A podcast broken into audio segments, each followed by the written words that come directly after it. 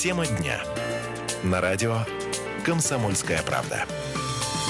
Ну что, можно сказать, идем на рекорд. Э, действительно, это так. Плюс 37 обещают в Сочи, в Оренбурге плюс 34, Екатеринбург плюс 30, Нижегородская область плюс 32, в Москве выше 30. Вот такие прогнозы у нас на ближайшие дни, ну и на сегодняшние дни в некоторых регионах тоже.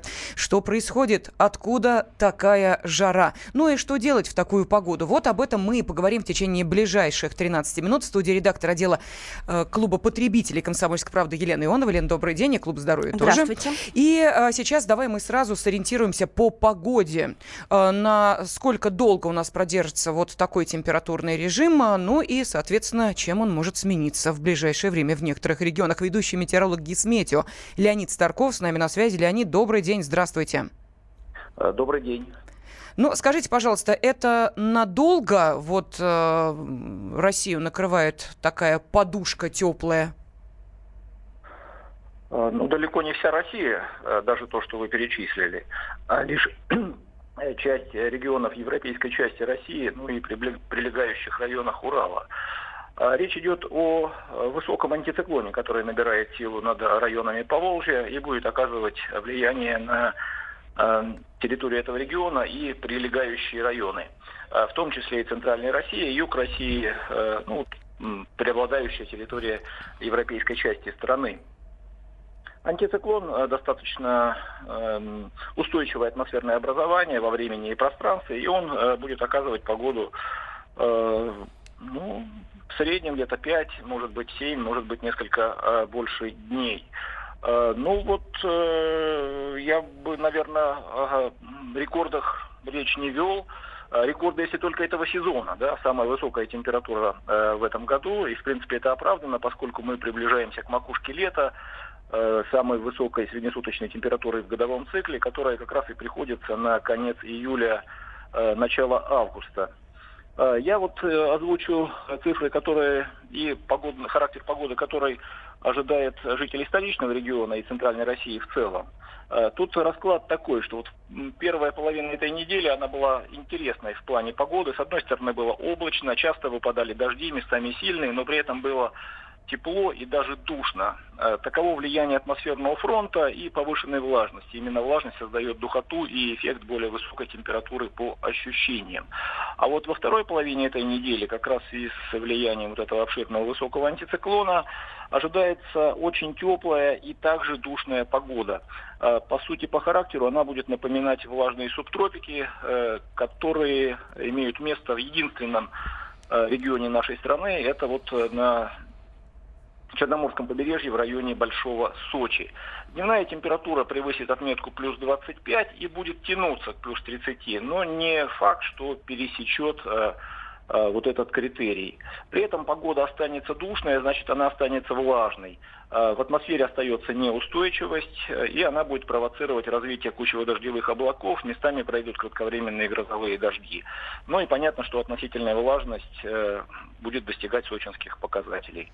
Ну вот что, не выезжая погоды. в Сочи, можно будет на своей речке или озере ощутить то же самое, что ощущают жители Сочи или гости этого чудного города. Спасибо огромное. Ведущий метеоролог Гисметью Леонид Старков был с нами на связи. Ну а если до речки и до озера э, не дойти, а, приходится существовать в каменных джунглях а, или, например, в офисе. Что делать в этом случае и а, какие рекомендации дает нам Федеральная служба по надзору в сфере защиты прав потребителей и благополучия человека? Ну вот давайте и послушаем представителя Роспотребнадзора Ирину Попову товарами повышенного качества была вода и из природных источников, и вода первой категории из центрального водоснабжения. При этом производитель сначала ее хорошо очистил, после чего минерализовал искусственно, то есть восполнил такой идеальный минеральный баланс. Любая вода представляет собой уникальный коктейль из веществ, которые называются анионы и катионы. Минералы, которые необходимы человеку. Калий, магний, железо, фтор, йод и так далее. Если мы говорим про воду высокого качества, то в ее составе будет не менее 200-300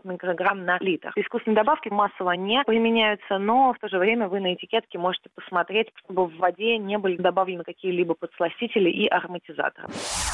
Мы слышали представителя Роспотребнадзора Марту Галичеву, которая как раз рассказала, как выбирать воду, на что ориентироваться. Но а теперь я все-таки, мы, надеюсь, услышим рекомендации Ирины Поповой, представителя Роспотребнадзора.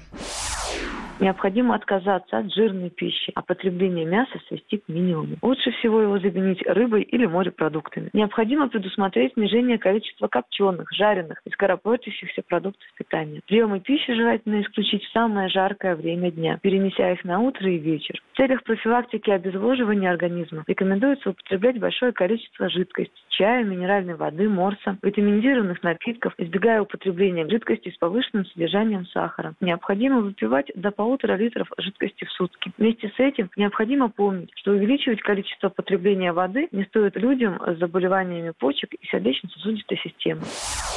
Ну вот, сухие рекомендации прослушали, а теперь более подробные разъяснения от Елены Ивановой. Лен, что, э, на что бы ты обратила в первую очередь внимание? Вот мы слышали, да, будет очень душно, влажно и жарко. Ну, на самом деле, как э, сказал представитель Гесметио, никаких погодных рекордов в этом году нету, к счастью, да, потому что, э, к счастью, у нас нет смога пока что, да, у нас нет, э, во всяком случае, в большинстве регионов нет лесных пожаров, да, то есть ничего экстремального в этом году не происходит. Ребят, лето, ну лето. Очень душно, очень душно, вот. дышать тяжело. Ну, понимаете, зимой нам холодно, летом нам душно, это нормально, понимаете. Таким образом, кстати говоря, таким образом тренируется наш иммунитет, между прочим, да, то есть э, нельзя всегда быть в зоне какого-то абсолютного комфорта.